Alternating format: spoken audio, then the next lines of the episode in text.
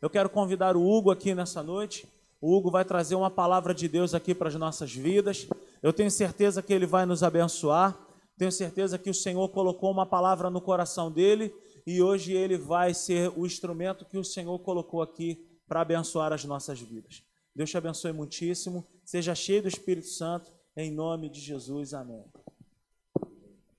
Amém. Gente, meu pastor falou e é verdade. Como é diferente você estar tá aqui pregando, olhando para a câmera. Não pode falar com ninguém, não pode olhar para ninguém. Só nossa equipe aí, a nossa equipe que está lá atrás, Fernanda, Caio, Bruno e João. Né, tia? Sabe? É a nossa única comunicação, mas é, em tempos difíceis a gente é, tem observado muitas coisas. E uma das coisas que nós observamos é o seguinte: se você abrir tanto o Instagram como o Facebook, você vai ver 500 mil lives. Todo mundo querendo fazer um vídeo ao vivo. Todo mundo fazendo um, um, um discurso sobre as coisas que estão acontecendo. São as igrejas que estão fazendo cultos online, são pastores que estão fazendo devocionais, são pessoas que estão colocando suas opiniões para fora nas redes sociais. E assim, nunca se viu tamanha quantidade de transmissões ao vivo na internet. Lógico que todo mundo de quarentena, né? Todo mundo quer colocar as coisas para fora. Mas o que, que tudo isso tem a ver, né? Com, com o nosso contexto hoje da nossa palavra. Toda vez que a gente vai preparar um sermão, pelo menos eu, peço direção a Deus, eu acredito que todo mundo que, que vai pregar faça isso, e a gente ouve a voz dele. E já tem alguns dias que eu tenho falado com, conversado com o nosso pastor sobre como sermos relevantes para o reino, sabe? Tanto como igreja, como individualmente, sabe? a gente tem um propósito na nossa vida. E uma das coisas que nós, como cristãos, devemos ter é isso correndo nas nossas veias, sabe? Nós sermos cristãos relevantes, nós sermos cristãos que agem por um propósito.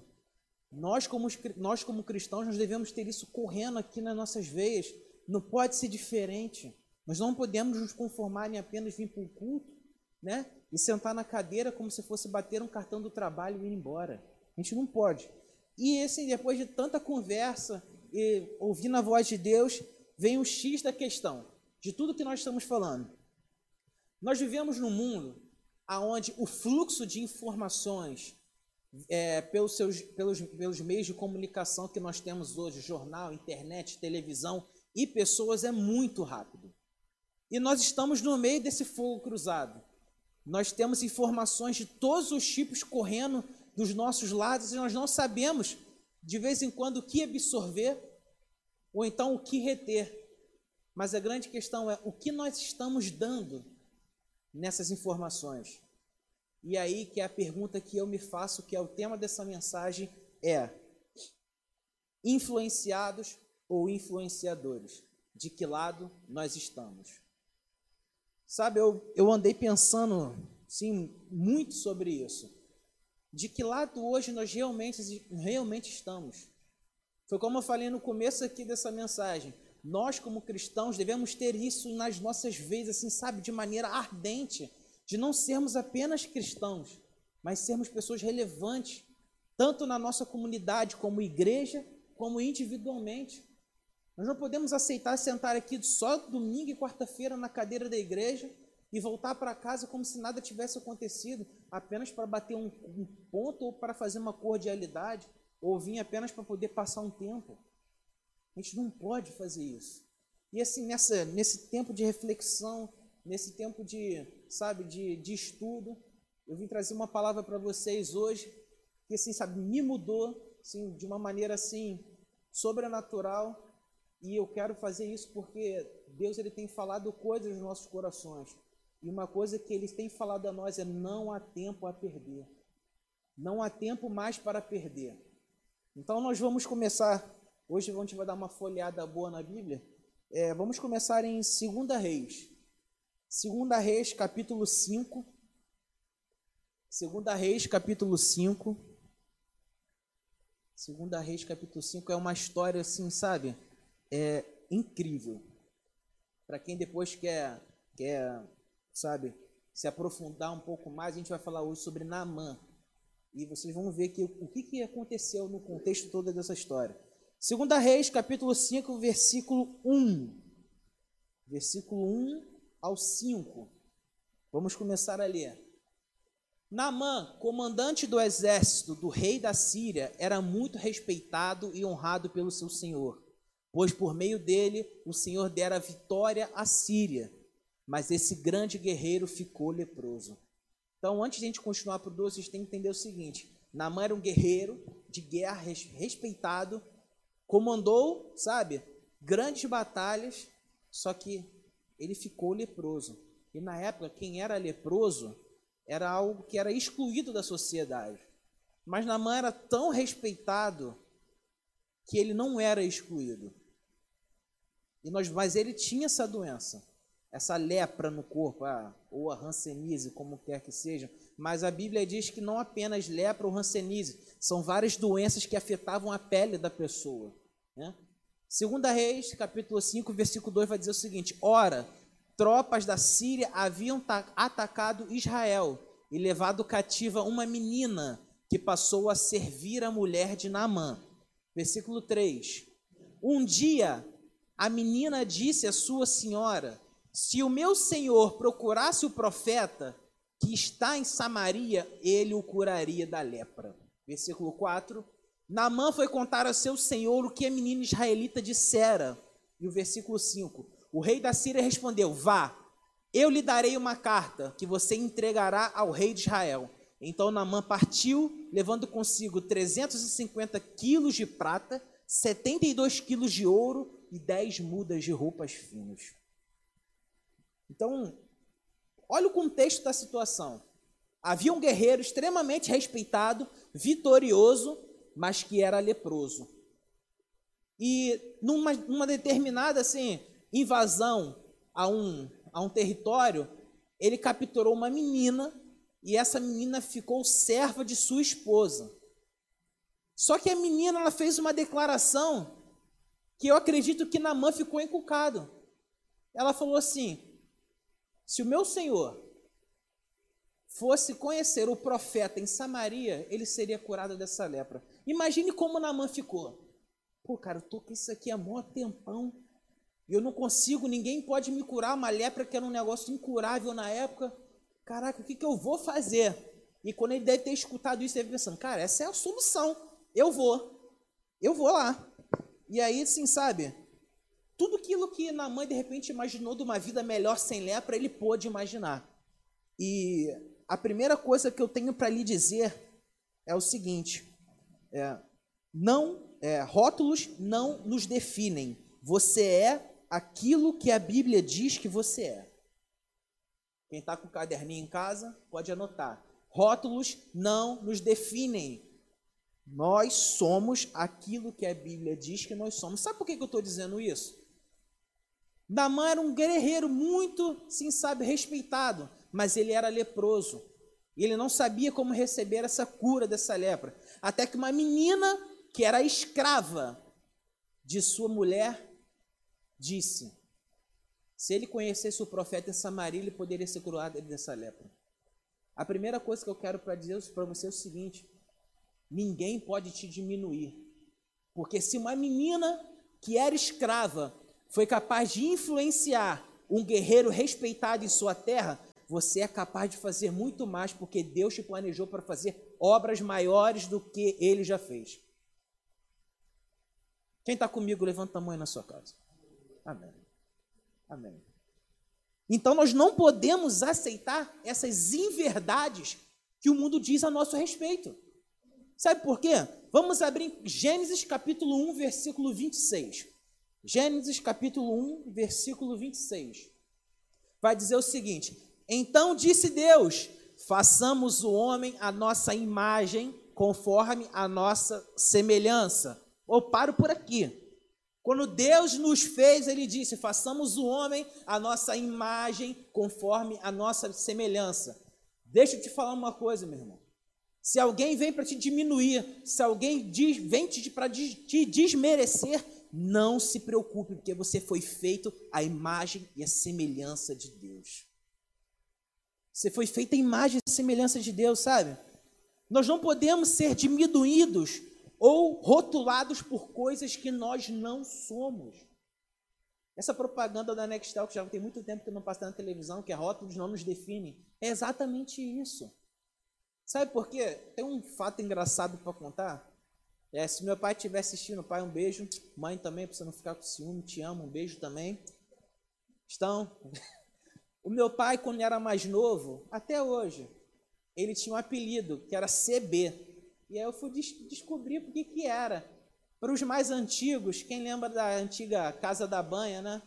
Então, como ele era meio gordinho assim, parrudo, igual eu assim, né? Ele, o apelido dele era Casa da Banha, CB.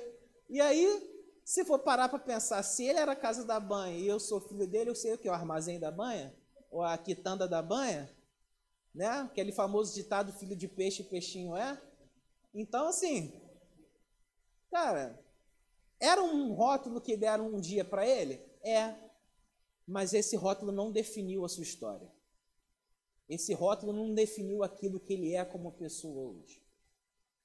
Talvez pessoas tenham te dado rótulos que vocês sabem, já choraram diversas noites por pessoas dizerem para vocês que vocês eram isso, que vocês eram aquilo, que vocês não iam conseguir, que vocês eram burros, que vocês eram, assim, sabe, é incompetentes.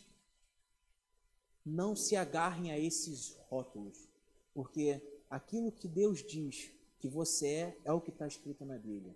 E se você tem alguma dúvida sobre quem você é e tudo aquilo que você tem, dá uma olhadinha em Efésios 1 e 2. E lê com atenção, porque tudo aquilo que Deus prometeu, tudo aquilo que Ele te deu como direito, tudo aquilo que você é, está descrito uma grande parte ali naquele, nos, nos dois primeiros capítulos de Efésios. Então, é, uma outra história que eu queria contar é o seguinte: quando Pedro, quando Jesus foi chamar a Pedro para ser um discípulo, Pedro era um pescador, né? E vamos dizer assim que ele não era 100% analfabeto, mas ele tinha poucas palavras assim para dizer, era um cara rude, era um cara que não tinha muito conhecimento. E se a gente for um pouco mais à frente lendo a Bíblia, nós vamos ver que Pedro foi um dos caras mais ousados que teve. Sabe? Deus fazia perguntas e, e Pedro respondia, e Deus estabeleceu coisas sobre a vida de Pedro através de suas respostas. Mas no começo, ele era rotulado como pescador. Ele era rotulado como um homem de poucas palavras, porque sabia apenas fazer o ofício da pesca. Mas uma coisa que eu tenho para dizer para vocês é o seguinte: nós não somos definidos por aquilo que as pessoas dizem que nós somos. Nós somos definidos por aquilo que Deus diz que nós somos. E essa verdade precisa ser massificada na nossa mente, para que nós possamos nos blindar das inverdades que o mundo diz a nosso respeito. Amém, igreja? Vocês estão comigo aí? Estão comigo em casa aí, gente? Não se preocupe, gente. Olha só, nós estamos aqui dando o máximo para você. Não se preocupe, pode ficar à vontade. Pega o seu caderno agora com bastante calma anota aqui assim todas as palavras que nós estamos dando durante todos esses cultos, sabe? Aproveitem. Confie mais num pedaço de papel do que na própria mente de vocês, amém? Então vamos lá. Então nós vamos andar mais um pouquinho na nossa leitura. Segunda Reis, capítulo 5, agora vamos para o versículo 6 ao 12. 6 ao 12. Vamos lá, versículo 6, vai nos dizer o seguinte: A carta que levou o rei de Israel dizia: Junto com esta carta, eu estou te enviando o meu oficial Namã, para que o cures da lepra. Versículo 7. Assim que o rei de Israel leu a carta, rasgou as vestes e disse: Por acaso sou Deus, capaz de conceder vida ou morte? Porque este homem me envia alguém para que eu cure da lepra? Vejam como ele procura um motivo para se desentender comigo. Quando Eliseu, o homem de Deus, soube que o rei de Israel havia lhe rasgado as suas vestes, mandou-lhe esta mensagem: Por que rasgaste tuas vestes? Envie o homem a mim, e ele saberá que há um profeta em Israel. Versículo 9. Então Naamã foi com seus cavalos e carros e parou à porta da casa de Eliseu. Versículo 10. Eliseu enviou um mensageiro para lhe dizer: Vá e lave-se sete vezes no rio Jordão. Sua pele será restaurada e você ficará purificado. Versículo 11. Mas Naamã ficou indignado e saiu dizendo: Eu estava certo de que ele sairia para receber-me, invocaria de pé o nome do Senhor seu Deus, moveria a mão sobre o lugar afetado e me curaria da lepra. Versículo 12: Não são os rios Abana e Farfar em Damasco melhores do que todas as águas de Israel? Será que não poderia lavar-me neles e ser purificado? Então ele foi embora furioso. No versículo 13, não, 12, parei no 12, perdão, gente. Fiquei empolgado porque essa história é boa. Então Naamã saiu bravo da presença de, de Eliseu, sabe? Ele queria que Eliseu fosse lá, botasse a mão em cima da lepra, ele fosse curado. Poxa, mandou ele tomar banho no Rio de Jordão, tinha outros rios muito melhores. E por que no Jordão ele saiu assim, sabe, revoltado? Falou assim, caraca, eu devo ter pensado assim, eu devo ter vindo aqui à toa. Mas olha o que acontece um pouquinho mais à frente, no versículo 13.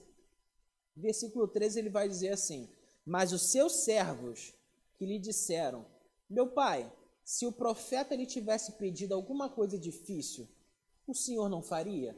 Quanto mais ele apenas lhe diz para que se lave e seja purificado. Versículo 14. Assim ele desceu ao Jordão e mergulhou sete vezes, conforme a ordem do homem de Deus. Ele foi purificado e sua pele tornou-se como uma de uma criança. Versículo 15, pra gente, até o 16 para encerrar. Então Namã e toda a sua comitiva voltaram à casa do homem de Deus. Ao chegar diante do profeta, Namã lhe disse: Agora eu sei que não há Deus em nenhum outro lugar senão em Israel. Por favor, aceita um presente de teu servo. O profeta respondeu: Juro pelo nome do Senhor, a quem sirvo, que nada aceitarei. Embora Namã insistisse, ele recusou. Então, mesmo Namã ficando bravo com tudo, ele acatou a ordem de Eliseu e mergulhou no Rio Jordão e foi purificado.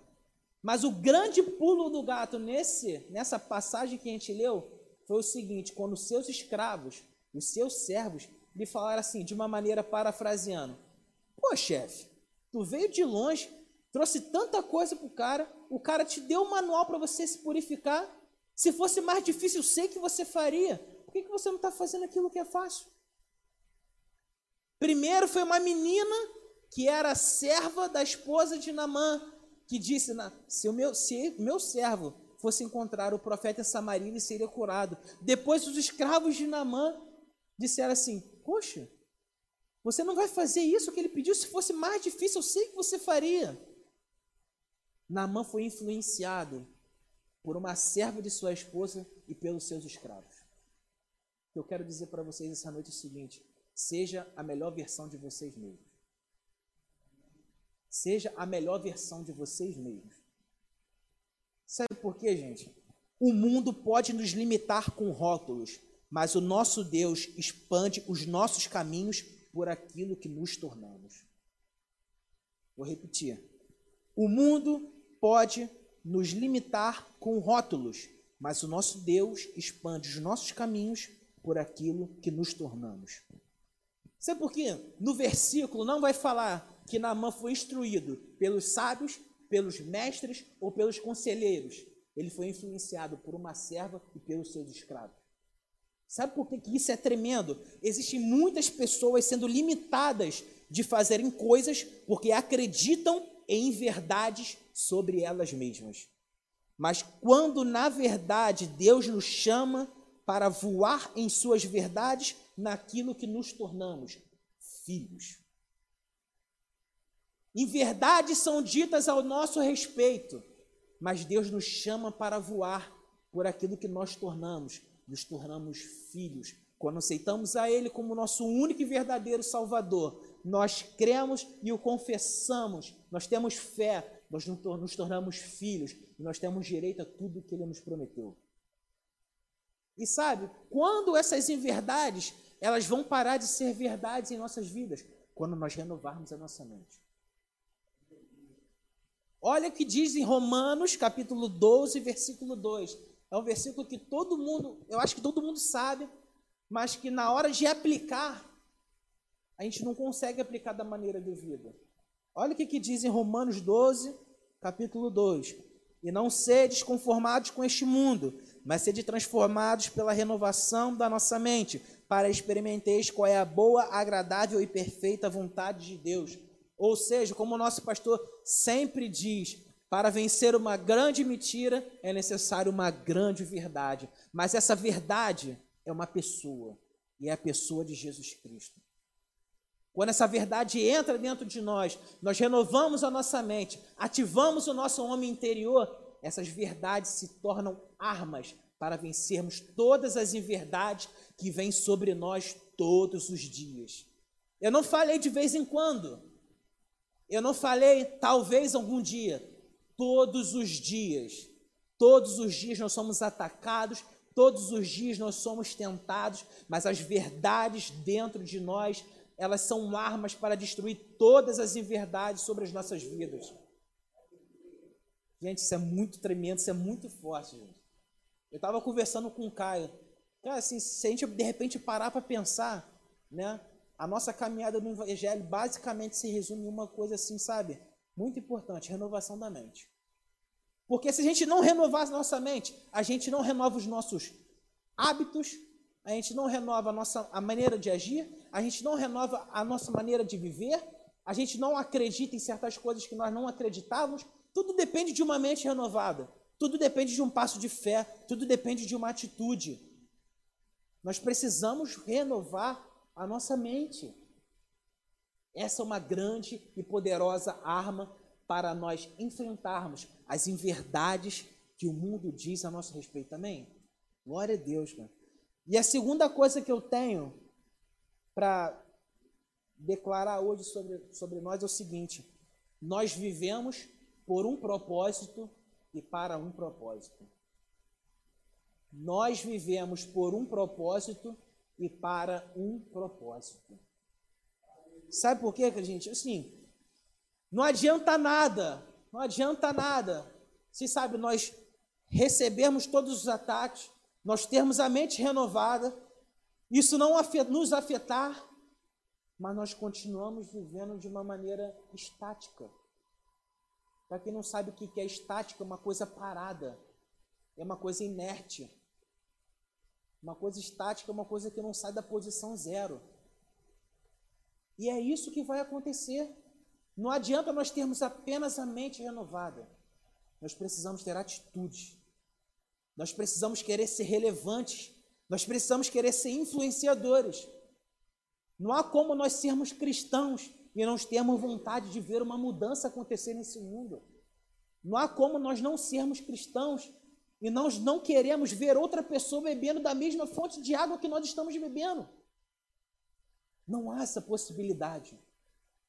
E olha que, se sabe, que incrível. Deus, ele nos confiou algo que pode transformar o mundo. Por que eu estou querendo dizer isso? Vamos abrir em Colossenses, capítulo 1, versículo 13. Colossenses, capítulo 1, versículo 13, vai dizer assim: Ele nos libertou do poder da escuridão e nos trouxe em segurança para o reino do seu Filho amado. Sabe o que isso significa? Todos nós estávamos condenados. Não tinha chance para gente. Não tinha chance. Sabe, já era, acabou. Essa era a nossa condição. Não tinha jeito. Só que Deus nos deu uma segunda chance. Deus nos deu uma nova vida. E essa nova vida ele nos deu para representá-lo aqui na terra. Não faz sentido nós recebermos uma segunda chance e continuarmos as mesmas pessoas. Não faz sentido. Não faz sentido Deus ter passado por tudo aquilo que ele passou e nós, como cristãos, não queremos ser influentes e relevantes para que a mensagem da sua ressurreição, a mensagem da obra da cruz, a mensagem do evangelho de boas novas não seja proclamada. Nós precisamos ser relevantes, nós precisamos ser influentes. Quando a gente vai tomar banho, a gente está extremamente sujo. E a gente vai, passa o sabão, passa o shampoo, se lava todo. Quando você olha para o sabão, nenhuma sujeira que estava no seu corpo passou para o sabão. É assim que nós cristãos devemos ser. Independente de nós estarmos ou não ainda nesse mundo, nós não podemos nos contaminar com aquilo que está nesse mundo. A gente não pode se contaminar, a gente precisa ser como sabão. Mesmo junto com a sujeira, a sujeira não entra na gente, mas é o nosso Deus que entra na sujeira. É isso. É isso, a gente precisa entender isso. A gente precisa entender isso. A gente não pode se conformar em chegar aqui, cara, quarto domingo, ou em qualquer igreja que você esteja assistindo a gente. Nós sentar na igreja, escutar a palavra amém, glória a Deus, voltar para casa como se nada tivesse acontecido, como se fosse mais uma, uma quarta-feira ou um domingo normal na vida de vocês. Eu não estou falando que vocês têm que fazer coisas que vocês, de repente, não, não são chamados ou não são aptos para fazer. Mas Deus, Ele fez cada um único. E sabe o que significa a palavra único?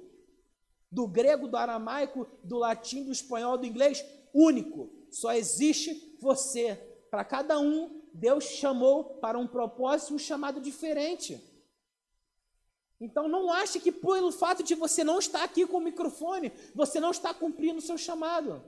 Quem sabe Deus te chamou para ser um grande empresário e você revolucionasse as contas do país, as contas de um estado.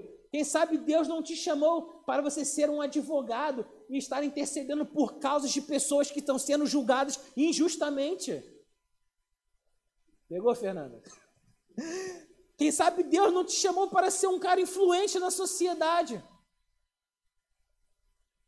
Mas você precisa querer. Você precisa querer isso. Não adianta achar que vai cair do céu de um dia para a noite, assim, sabe? Caiu. Não. Ouse. Queira. Tome posse daquilo que é seu. Sabe? Deus nos deu, sabe, é, espírito de ousadia, né? De poder. Isso aí, o pastor aqui falou, poder, amor equilíbrio. É isso, cara. Nós temos poder, poder para influenciar pessoas. Nós temos amor para poder amar o nosso próximo. E nós somos equilibrados para nós sermos as melhores versões de nós mesmos nesse mundo. Amém? É isso. Uma coisa que eu tenho que eu tenho compartilhado até com, com o Caio, que ele falou assim, pô, cara, eu li o livro de Atos e tô na bala. E eu terminei o livro de Atos também hoje. E, cara, é muito. É realmente. É, se não parar para, tipo, devagar, porque Paulo vai daqui, vai para ali, sobe, desce, anda e pega navio e não sei o que, e vai para lá e tal, isso, aquilo. Tudo por um propósito. Tudo para um propósito. Para quem não conhece a história de Paulo, Paulo era um perseguidor dos cristãos. Paulo ele consentiu na morte de Estevão. Paulo ele queria a prisão dos cristãos. E Deus o chamou para que ele fosse pregar a sua palavra. E se você parar para ler, cara, Paulo é um dos mais icônicos da Bíblia. É um dos mais icônicos. E sabe, algumas coisas que eu li essa, essa, esse livro de Atos, assim, sabe, me enchiam o coração de alegria que era o seguinte, é, eu, eu escrevi aqui, ó, quando eu lia que as pessoas precisavam, é, é, as coisas que me inflamavam o coração, era quando eu lia que as pessoas precisavam ouvir o evangelho que transformou a vida de Paulo. Paulo ele não se limitou em apenas falar a palavra de Deus. Toda a oportunidade que ele tinha, principalmente aos mais importantes, no livro de Atos ele dizia: Eu persegui os cristãos, eu consenti na morte de Estevão, mas no caminho para Damasco veio uma luz e eu fiquei cego. E Deus falou comigo o resto da história. Sim, sabe? É uma das histórias mais lindas da Bíblia. E uma coisa, assim, sabe, que ainda inflama mais o coração, era que quando Paulo sofria por pegar esse evangelho, ele não esmorecia, ele não murmurava, mas ele se alegrava. Meu irmão, deixa eu te dizer uma coisa: se alegre nas suas tribulações. Nós aprendemos aqui, nós aprendemos aqui todos os dias, cara. Os momentos podem ser difíceis. Vira a chave. São momentos possíveis de viver milagres. São momentos possíveis de viver coisas sobrenaturais. Aos olhos humanos está difícil, mas aos olhos da fé é uma possibilidade de experimentarmos algo novo de Deus. Entenda uma coisa: Deus não vai colocar nada de ruim na nossa vida para provar que Ele é Deus. Isso é burrice, isso é heresia. Quem já fez aquele, é, programou no Word aquele negócio que fica é, piscando assim em volta da letra: heresia, heresia, heresia, heresia, heresia, heresia. É isso. Não existe um Deus que coloque algo ruim na nossa vida e depois nos cure ou nos tire dessa situação para provar que Ele é Deus. Mas há uma coisa que muitos ainda não perceberam. Nós podemos estar nessa situação que Deus não nos colocou, mas Ele nos dá uma oportunidade incrível de viver um sobrenatural com Ele. Então, aproveite esse momento para viver um sobrenatural de Deus na vida de vocês. Amém, igreja? Glória a Deus, cara. Nós temos a oportunidade de viver no mundo e não sermos parte dele. Nós temos a oportunidade de considerar uma alegria quando temos de passar por uma tribulação, porque nós acreditamos que realmente Jesus venceu o mundo. Cara, isso é muito forte. Eu vou ler de novo. Nós temos a oportunidade de viver no mundo, mas não sermos parte dele. Nós temos a oportunidade de considerar uma alegria quando temos de passar por uma tribulação, porque acreditamos que realmente Jesus venceu o mundo. João 16, 33. João 16, coloca na tela aí, João 16, 33. Cara, isso é. Como o pastor Wes disse, essa mensagem não te anima, gente. Quem aqui já foi na academia do Fé uma vez, já deu de cara com ele. João 16, 33 vai dizer assim: Eu lhe disse essas coisas para que em mim vocês tenham paz. Neste mundo vocês terão aflições, contudo, tenham ânimo, eu venci o mundo. Eu venci o mundo. Nós fazemos parte desse mundo fisicamente, mas nós somos cidadãos do céu. Nós somos cidadãos do céu. O nosso reino, o reino de Deus não é um reino geográfico. Não é um reino geográfico.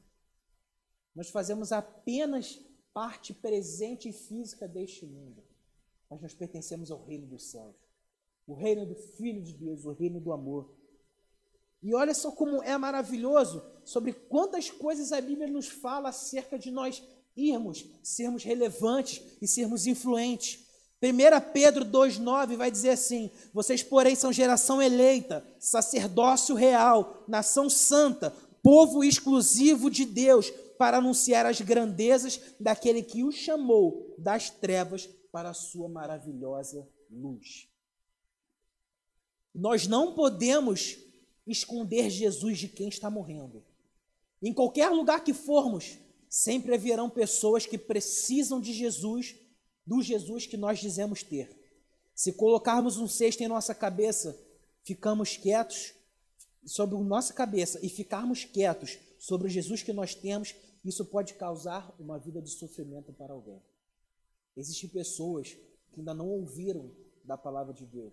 Existem pessoas que estão ouvindo em verdade sobre muitas coisas, sobre identidade, sobre quem são, sobre o futuro. E nós, como cristãos, muitos de nós estamos colocando uma fita em nossa boca e um cesto em nossa cabeça e deixando de anunciar as boas novas que é o Evangelho. E muita gente, muitas pessoas ainda estão sofrendo. Muitas pessoas ainda clamam desesperadamente por uma esperança, por um fio de esperança sequer. Nós precisamos ser essas pessoas. Nós precisamos ser esses agentes, carregadores da glória de Deus, para que nós possamos levar paternidade, para que nós possamos levar luz, para que possamos levar liberdade. Sabe? Olha só quantas coisas que a Bíblia nos diz a respeito sobre sermos influentes nesse mundo.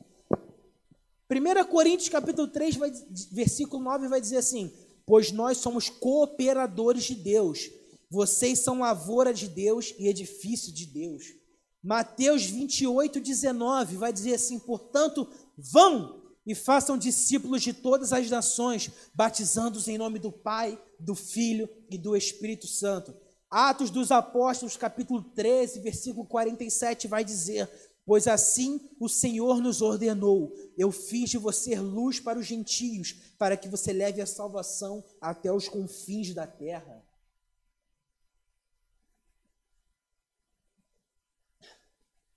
Empolguei, gente. Essa palavra, ela inflama o nosso coração. Ela inflama o nosso coração porque eu não consigo, cara, não consigo, assim, sabe, imaginar uma, uma vida sem propósito. Não consigo imaginar uma vida sem propósito. Não desmereça o propósito que Deus te chamou para fazer. Não desmereça. Creia que uma andorinha pode fazer verão sim. Creia que uma andorinha pode fazer verão sim. Creia que uma palavra no seu trabalho, na sua faculdade, no seu meio social de vida, ou até mesmo na internet, pode mudar a vida de uma pessoa.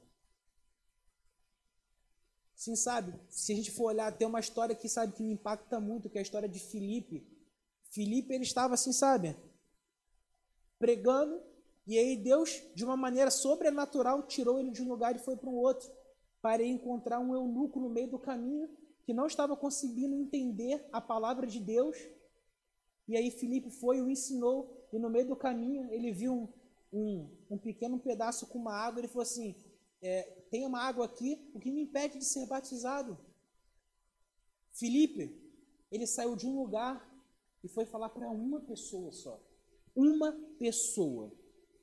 Não desmereça aquilo que Deus te deu. Se é para uma pessoa que você precisa pegar, pregue como se fosse o último dia da sua vida. Se é para duas, cinco, dez, quinze, não importa. Deus ele não deu o, o sim, sabe? De uma maneira assim de dizer, não deu o último filho, não deu o terceiro, não deu o segundo. Ele deu o único que ele tinha, era o melhor. Nós precisamos representar Deus na terra sendo os melhores, dando o melhor para o nosso Deus. Não adianta você querer assim, ah, você de qualquer jeito, eu vou falar uma palavrinha assim normal. Não! Faça com excelência. Faça com excelência, dê o seu melhor para Deus. Para vir para a igreja, coloque a sua melhor roupa. Venha como se fosse para uma audiência pública. Venha como se fosse para um casamento. Eu não sei qual é a sua melhor roupa que você tem no seu armário. Eu não estou te pedindo agora para você só vir de terno para a igreja ou só vir de roupa social. Mas venha para a casa do Senhor com o seu melhor, com aquilo que está no seu coração. Sabe, dê o seu melhor para Deus porque nós só podemos ser influentes quando nós damos o nosso melhor.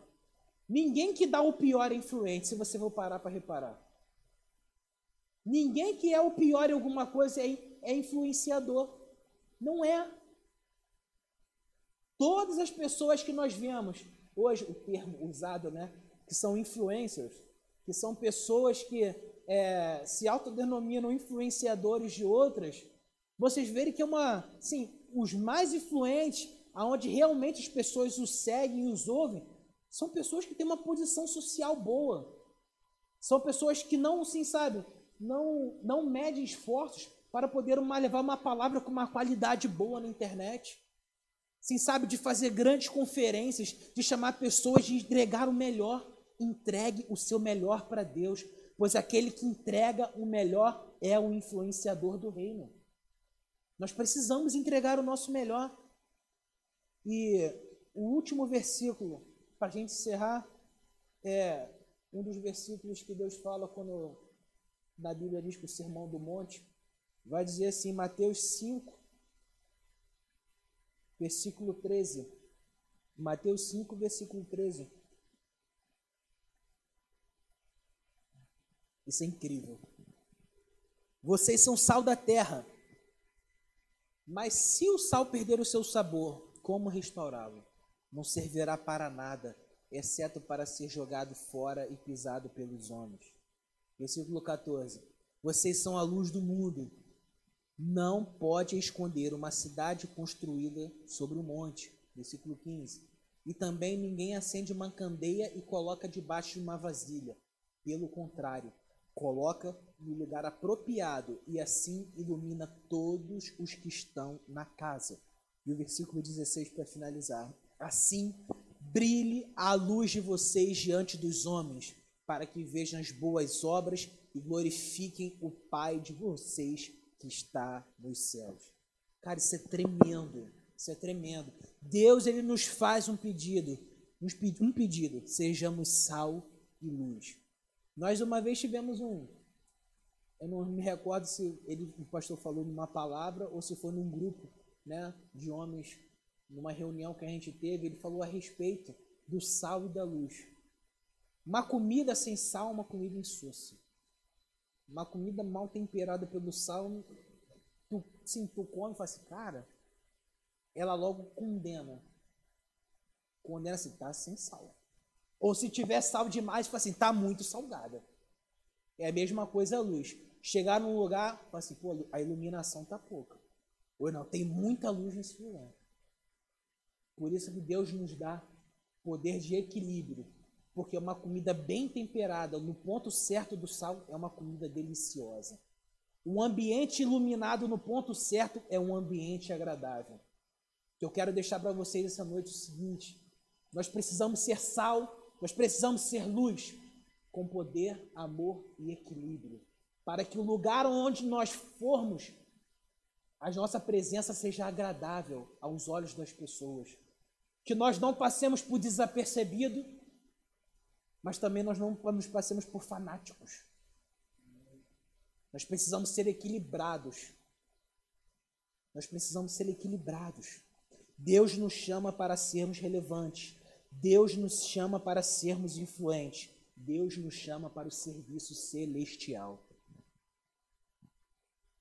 Tem um, um, uma história que, que assim, é realmente, para mim, ela é engraçada, né? Eu sempre respeitei as ordens da casa dos meus pais, né? E eu sempre tive o desejo de fazer uma, uma tatuagem. E aí o meu pai falou assim, ó, só faz quando casar. Tá bom. Quando eu casei, eu fiz. eu respeitei meu pai. Só que eu fiz isso aqui com um propósito. Quando eu tava, minha mãe estava assim na sua juventude, ela foi numa igreja e ela recebeu uma revelação de que ela estava grávida e que seria um grande homem de Deus. Na, no dia ela não estava grávida, passou umas semanas ela descobriu que estava grávida. Mãe, essa história é verdade, esse bilhete é verdade. E ela foi no médico, né? E o médico falou assim: olha só, você é muito jovem, tem algumas coisas na sua gravidez que não tá legal. Você pode ter outro filho, você é jovem, você pode, assim, sabe, ter uma vida pela frente. Mas uma das coisas que nós aprendemos como somos cristãos é a seguinte: nos momentos de dificuldade, sempre nós precisamos trazer à memória aquilo que nos traz esperança. E ela trouxe à memória a revelação que ela teve de que nasceria um menino e que seria um grande homem de Deus. E eis que estou aqui. Eis que estou aqui. E quando nós temos um propósito, nada de ruim nos acontece. Eu lembro que no feriado, não me recordo se é no dia 21 ou 23 de abril, se foi Tiradentes ou São Jorge no dia que a, a, a ciclovia do Niemeyer caiu, né? Eu estava numa praia, fui tentar salvar uma mulher e eu não consegui salvar ela. E eu vi a morte de perto e a morte falou assim para mim: Eu vou te matar. Eu falei: Pô, não é possível. Não é possível. E aí uma voz veio no meu ouvido e falou o seguinte: Não se preocupe, a mulher vai ser salva e você também. Apenas fique quieto e afunde eu afundei. E foi como se fosse um chute no meu corpo, eu saí da água quicando e aí eu vi quatro pessoas salvando a mulher. E aí o meu pai falou assim: Cara, eu sei porque você não morreu, porque ainda tem muita coisa para a gente fazer para Deus. Quando nós temos um propósito, pode ter certeza que nós vamos cumprir esse propósito e Deus vai te dar todas as garantias para que possa fazer isso. E a história da tatuagem foi o seguinte: o meu pai que é um grande homem de Deus, ele foi no monte orar, e aí veio descendo o irmão do monte e falou assim: Ô amigo, Deus mandou uma mensagem para o seu filho Hugo, Jeremias 1,5. E foi embora. E o cara, meu pai não conhecia o cara, chegou em casa, meu pai me deu a Bíblia para ler, e aí eu fui lá ler Jeremias 1,5. Pode colocar aí, Fernando. Jeremias 1,5. Jeremias 1,5 vai dizer assim: Antes de formá-lo no ventre, eu o escolhi. Antes de você nascer, eu o separei e o designei profeta das nações. Antes, antes de minha mãe saber qualquer uma que estava grávida, Deus já tinha falado com ela que seria um menino um grande homem de Deus. O que, que eu estou querendo para dizer para vocês hoje? Não importa a situação que vocês passarem, não importa as condições que vão te dar, não importa os rótulos que te darão, se agarre nas promessas que Deus tem para a sua vida. Tragam a memória a esperança de tudo aquilo que Ele prometeu. Promessas, revelações, coisas ditas a você que já morreram no passado. Recomece, se reorganize, se reerga, levante, suba e possua aquilo que Deus prometeu. Caraca, glória a Deus. E para finalizar, o que eu tenho para te dizer é o seguinte: não pense que quando nós ouvimos, obedecemos e queremos cumprir o propósito de Deus vai ser fácil. O medo vai querer nos parar. O medo vai querer nos parar. Quando nós somos governados pelo medo, há dúvida entre nosso coração. Então somos paralisados e não cumprimos aquilo que Deus nos chamou. O que alimenta o medo são dúvidas. O que alimenta a convicção são verdades. Quando nós temos medo de algo, entra várias dúvidas dentro de nós. E quando nós duvidamos, o primeiro passo que era ser dado para frente é dado para trás. E a gente não caminha no propósito que Deus nos chamou. E nós recebemos diversas críticas quando nós nos dispomos a fazer algo para Deus. Sim, quantas vezes, de repente, nosso pastor aqui sabe que abriu uma igreja você é louco. Abriu uma igreja. Você, Rodrigo, veio do samba, agora é cristão, quer abrir uma igreja e não sei o quê. É maluco, é doideira. Você, Hugo, quer ficar lá na igreja, quer se tornar um homem de Deus, quer pregar a palavra. É doideira, cara, não faz nenhum sentido. Deixa eu te dizer uma frase. Isso pode mexer todo, todo, todo um momento da sua história. Não precisa fazer sentido para ninguém se faz sentido para quem te prometeu. Não precisa fazer sentido para ninguém. Deixe os outros falar. Porque se faz sentido para o Deus que te gerou, te prometeu e te viu, vá em frente. Vá em frente. Não há tempo para perder. Pode não haver uma outra oportunidade para as pessoas ao seu redor.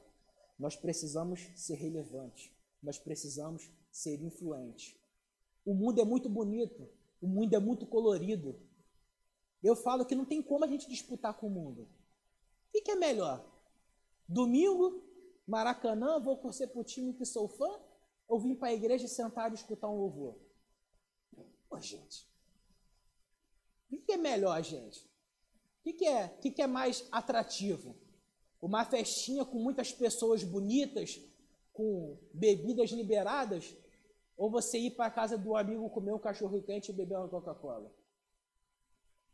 Mas quando nós estamos, sim, sabe, mergulhados na convicção de quem nós somos em Deus, quando nós estamos mergulhados na convicção das verdades que são colocadas sobre nós, que a Bíblia diz que nós somos, tudo aquilo que é colorido se torna preto e branco. Jesus vem para nos dizer: tudo aquilo que eu tenho preparado para você não se compara às migalhas que estão caindo da mesa, porque eu tenho um banquete. Nós precisamos ser influenciadores e não influenciados.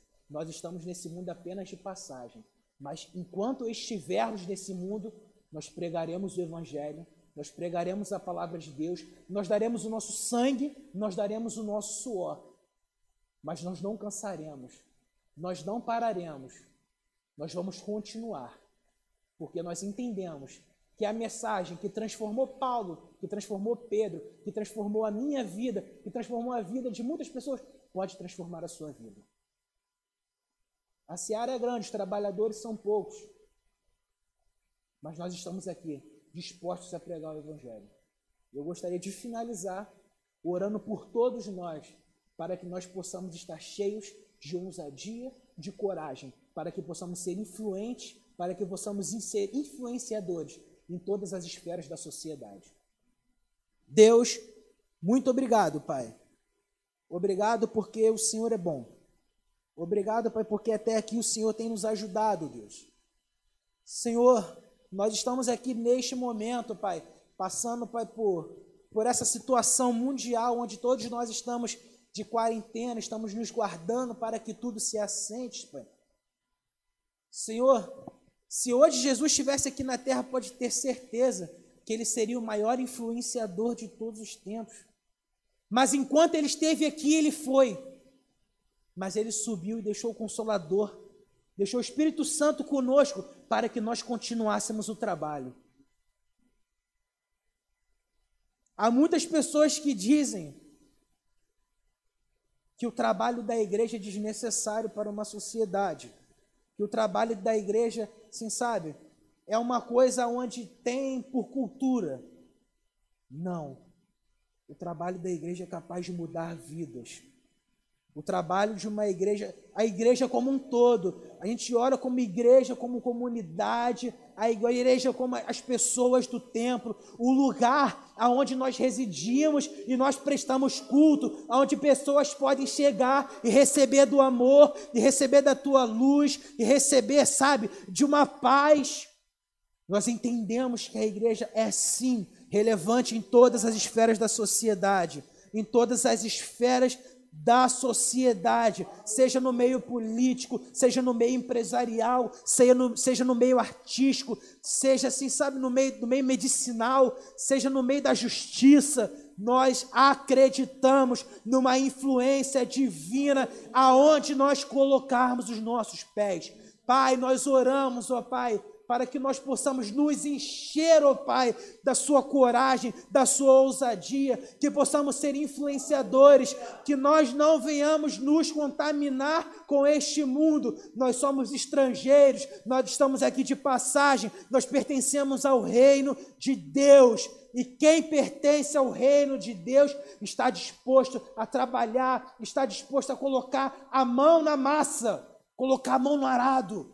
Nós precisamos ser relevante e influenciadores. Pai, eu te peço, Pai, que através dessa câmera, aonde a mensagem esteja chegando, que há uma porção de ousadia, de alegria, de coragem para que pessoas não se amoldem a este mundo, que estejam com a mente renovadas, para que elas sejam os influenciadores e não os influenciados. Muito obrigado, Senhor, muito obrigado porque até aqui o Senhor tem nos ajudado, porque tudo que nós fazemos precisa apontar somente para uma direção, que é para o Senhor, para a obra da cruz. Não adianta nós fazermos nada que não aponte para Jesus. Jesus precisa ser o centro da mensagem. Jesus precisa ser o centro do evangelho. E é nisso que nós acreditamos. Amém, gente. E só uma coisa antes de encerrar. Enquanto eu orava, eu via, sim, sabe? Um, uma, um, como se fosse um, uma grande coisa, não dá para perceber se era uma pedra ou algo, e agora empurrando, e isso começando a ganhar mais velocidade, mais velocidade, mais velocidade. E Deus está querendo dizer o seguinte: as pessoas que estão hoje paradas, né, como se fosse um peso estático, agora estão sendo empurradas para ganhar velocidade, para que venha alcançar pessoas que vocês achavam que não poderiam ser alcançadas, lugares onde vocês acharam que a palavra de Deus não seria propagada. Deus está empurrando, Deus está nos empurrando para que isso aconteça. Que Deus nos abençoe. Eu vou chamar aqui o nosso pastor para encerrar aqui o nosso culto e falar algumas considerações finais. Ouse, seja um influenciador do reino. Amém, gente? Amém. Como eu fui abençoado nessa noite como eu aprendi, como eu ouvi da palavra de Deus. E eu quero dizer para você e para nós que uma mente renovada e transformada é capaz de mudar qualquer coisa. Capaz de mudar qualquer coisa. Que a graça do Senhor Jesus, o amor de Deus o Pai, a comunhão, a consolação do Espírito Santo seja sobre as nossas vidas que o Senhor nos dê um restante de semana superabundantemente abençoado e próspero. que o Senhor te levante, que o Senhor faça resplandecer sobre ti a glória dele, a luz dele, a presença dele, e que você não ande perdido ou confuso, mas que o Senhor seja para você e para mim uma direção, um caminho, em nome de Jesus. Nós somos influenciadores, isso é o que importa. Deus te abençoe muitíssimo. Até domingo às 19 horas. Beijo no teu coração. Te amo em Cristo Jesus. Amém e amém. Aleluia.